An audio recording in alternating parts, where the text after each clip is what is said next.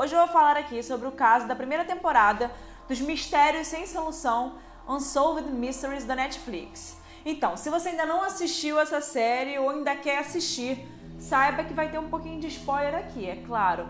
Mas eu decidi fazer esse vídeo justamente por causa disso, porque eu assisti e eu queria saber mais sobre os casos que eu assistia.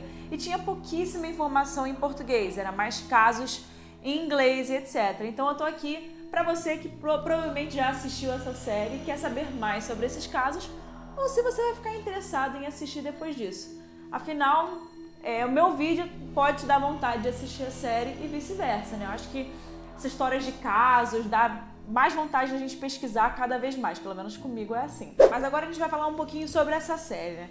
Essa série tem como produtor o produtor de Stranger Things, Sean Levy no comando. Ou seja, né, já dá para saber que a série vai ser muito boa, né? Os episódios giram em torno de supostos encontros sobrenaturais ou desaparecimentos inexplicáveis e coisas que giram em torno disso, né? E no final de cada episódio, os espectadores têm a chance de enviar informações ou, ou pistas, né, relevantes para poder tentar ajudar esses casos que até hoje continuam um mistério, né?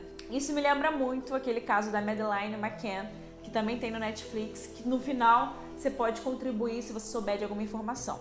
Mas hoje eu vou falar do primeiro mistério abordado na série. O primeiro episódio da série conta a história misteriosa e trágica de Ray Riviera, o escritor de 32 anos que sonhava em iniciar uma família com a sua esposa recém-casado, Alison Riviera, e escrever grandes roteiros de filme. Em 16 de maio de 2006, Riviera recebeu um telefonema urgente e saiu correndo de casa. O seu corpo foi encontrado em uma sala de conferência vazia do Hotel Belvedere em Baltimore, uma semana depois de ele ter desaparecido. A polícia não identificou nenhum suspeito em sua morte. Parecia que Riviera havia caído, saltado ou sido empurrado do telhado superior desse hotel.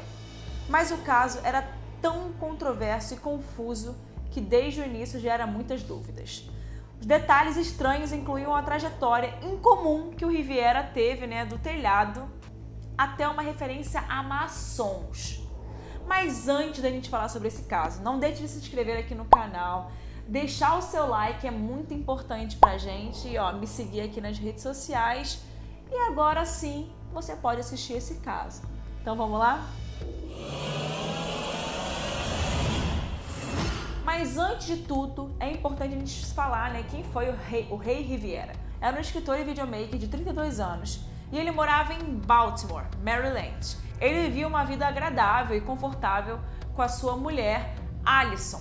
Eles se conheceram em Los Angeles e eles acabaram se mudando para Baltimore a pedido do melhor amigo de Ray, o Porter Stansberry, porque ele queria que o, o, o Ray contribuísse com a empresa dele e que eles trabalhassem juntos. Então o Ray acabou aceitando esse trabalho, eles se mudaram para o Ray trabalhar como editor de boletim financeiro da empresa Stansberry. E de acordo com a esposa de Riviera, Alison, os dois planejavam voltar para Los Angeles. Eles tinham planos ainda de voltar para Los Angeles, que era onde ele tinha grandes sonhos né, de procurar o trabalho dele como roteirista. E muitas fontes chegaram a afirmar que o Riviera estava descontente com o trabalho que ele estava ocupando né, antes de morrer. Especialmente porque as ações que ele trabalhava e que ele escrevia muitas vezes não se recuperavam como ele esperava. E o Ray também foi descrito como o tipo de pessoa que não sumiria do mapa né, ou não sairia de casa sem contar a esposa ou os amigos mais próximos. Mas foi exatamente o que ele fez. Rei Riviera foi visto pela última vez saindo de sua casa no bairro de classe média de Northwood em 16 de maio de 2006. A última pessoa conhecida que viu ele vivo né, foi a Cláudia, a colega de trabalho de sua esposa, da Alison, que estava hospedada na casa dos dois, na casa do casal, durante aquele tempo. A Alison, enquanto isso, ela estava viajando fora da cidade em uma viagem de negócios em Richmond, na Virgínia. E segundo o relato dessa amiga que estava na casa deles, a Cláudia, o, o, Ray parecia preocupado com alguma coisa. Ela não sabia dizer o que era, mas ele estava preocupado com alguma coisa. E por volta das 16 horas, a Cláudia ouviu o Ray atender uma ligação no celular e ele respondia o tempo inteiro: ó, oh, ó. Oh. E ele saiu muito rápido da porta, como se ele tivesse atrasado por algum compromisso. E ele saiu dirigindo o carro da Alison, da sua esposa. Parecia que ele ia voltar rápido, né? Já que ele deixou as luzes do escritório acesas, ele deixou o computador dele também ligado. Então parecia que ele provavelmente ia voltar bem rápido, ele não tinha planos de ficar muito tempo fora. E ele também foi vestindo um chinelo, ou seja, quem, quem vai se arrumar para alguma coisa não vai de chinelo, né? E a Alison ficava tentando ligar para o marido, né, para tentar encontrá-lo no celular, e ela não conseguia entrar em contato com ele. Até que ela finalmente ligou para Cláudia às 22 horas do mesmo dia, para perguntar se, ele, se ela tinha visto alguma coisa dele, e a Cláudia disse que não o via desde que ele saíra naquela, naquele início da noite, né, no final da tarde. E ela achou que ele estivesse provavelmente saindo com os amigos para beber ou fosse voltar logo. Até que o dia seguinte ela começou a se preocupar de fato. Depois dela passar o dia inteiro ligando para amigos e familiares procurando por ele, ela registrou ele no relatório de pessoas desaparecidas por volta das 15 do dia 17 de maio, ou seja, do dia seguinte do desaparecimento dele. Então, finalmente, alguma coisa apareceu no dia 23 de maio. O carro de Alison foi descoberto em um estacionamento em Mont Vernon, que era próximo de onde o Ray trabalhava. No dia seguinte, o corpo de Riviera foi encontrado. O corpo dele estava né, desaparecido há pouco mais de uma semana e foi encontrado em uma sala de reuniões abandonadas nesse hotel Belvedere. O seu corpo estava bem decomposto já, já estava no estado avançado de decomposição, indicando que ele já havia falecido há algum tempo. E tinha um buraco né, no teto da sala de conferências que sugeria que ele havia pulado do topo daquele hotel alto, né, de 14 andares. O Hotel Belvedere foi construído no início dos anos 1900 e tinha uma história macabra de incidentes infelizes, incluindo vários suicídios. E com essa, né, com essas notícias que saíram dele, as autoridades acreditavam 100% que Ray ele havia pulado do 14º andar do hotel. Mas, no entanto, o que ficava estranho é que a autópsia do médico legista declarou que a sua morte era indeterminada, né? Quando a pessoa se joga e é um suicídio, a morte não costuma ser indeterminada. Enquanto isso, a sua esposa e a sua família suspeitavam de algo mais sinistro por trás dessa história. Os familiares até chegam a falar que é muito irônico isso tudo, já que ele tinha muito medo de altura. E o Riviera também não tinha nenhum histórico de doença mental ou depressão. Mas como muitos casos não resolvidos, a incerteza em torno da morte de Ray gerou várias teorias. O primeiro e o mais estranho de tudo é que as autoridades não conseguiram recuperar nenhuma imagem do vídeo do prédio, que é altamente seguro, né, de classe alta, para ver o que aconteceu de fato com o Riviera quando ele foi parar no topo do hotel. E eles falaram que isso foi devido a um problema técnico.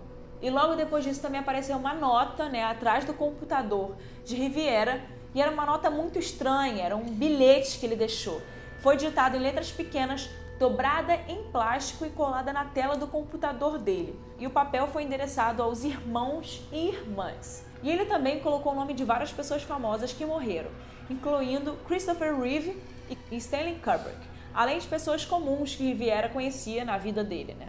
E a nota incluía um pedido para torná-los cinco anos mais jovens. A descoberta foi tão estranha e tão intrigante que os investigadores enviaram essa carta ao FBI e os federais determinaram que não era uma nota de suicídio. A carta começava a apontar para outro detalhe super estranho sobre a circunstância de, de Riviera. Isso indicava que ele possivelmente tinha um interesse pelos maçons, né, pela maçonaria, principalmente porque a nota que ele deixou tinham frases usadas na ordem da maçonaria. E para deixar as coisas ainda mais confusas, a esposa de Riviera citou alguns momentos que ele teve antes dele falecer, antes dele sumir, que foram momentos que ele teve algum, algumas coisas ansiosas, umas reações que não eram reações que ele teria normalmente. Mas será que esses sinais eram sinais de estresse psicológico do Riviera por alguma fase que ele estava passando?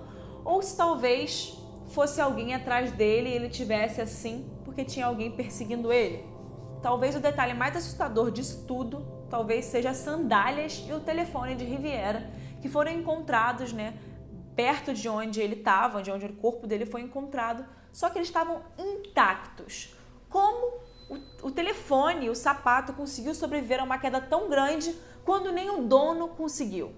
Alguns teóricos aí da conspiração apontam bastante para o estranho comportamento do melhor amigo dele, né, o Stansberry. O comportamento de Porter era no mínimo estranho, né, para um amigo de infância que acompanhou várias etapas do amigo. Ele nem quis falar nada sobre a morte do amigo dele. Não quis falar também anos depois para o Netflix, né, nesse documentário. Ou seja, nem as autoridades e nem o Netflix conseguiu tirar um depoimento dele, nem que seja sobre amigo. Talvez ele estava no mínimo querendo proteger né, a empresa dele de uma má publicidade. Mas a gente nunca vai saber exatamente o que, que era, né? Bom, apesar desses detalhes estranhos e no mínimo esquisitos, né, sobre esse caso, a polícia e os detetives permanecem ainda com a mesma ideia de que foi um suicídio e as coisas não mudam muito. Essa é a ideia geral. Mas aqueles que são mais próximos do Ray ainda continuam procurando as respostas por trás desse caso misterioso. Mas e aí? O que, que você acha desse caso? Quem que você acha que pode ter alguma ligação com essa história? Deixa aqui nos comentários que eu vou gostar muito de saber. E também dá aquele like para eu saber que vocês estão gostando desse tipo de quadro, para eu trazer todos esses casos do Unsolved Mysteries do Netflix. Até a próxima, pessoal!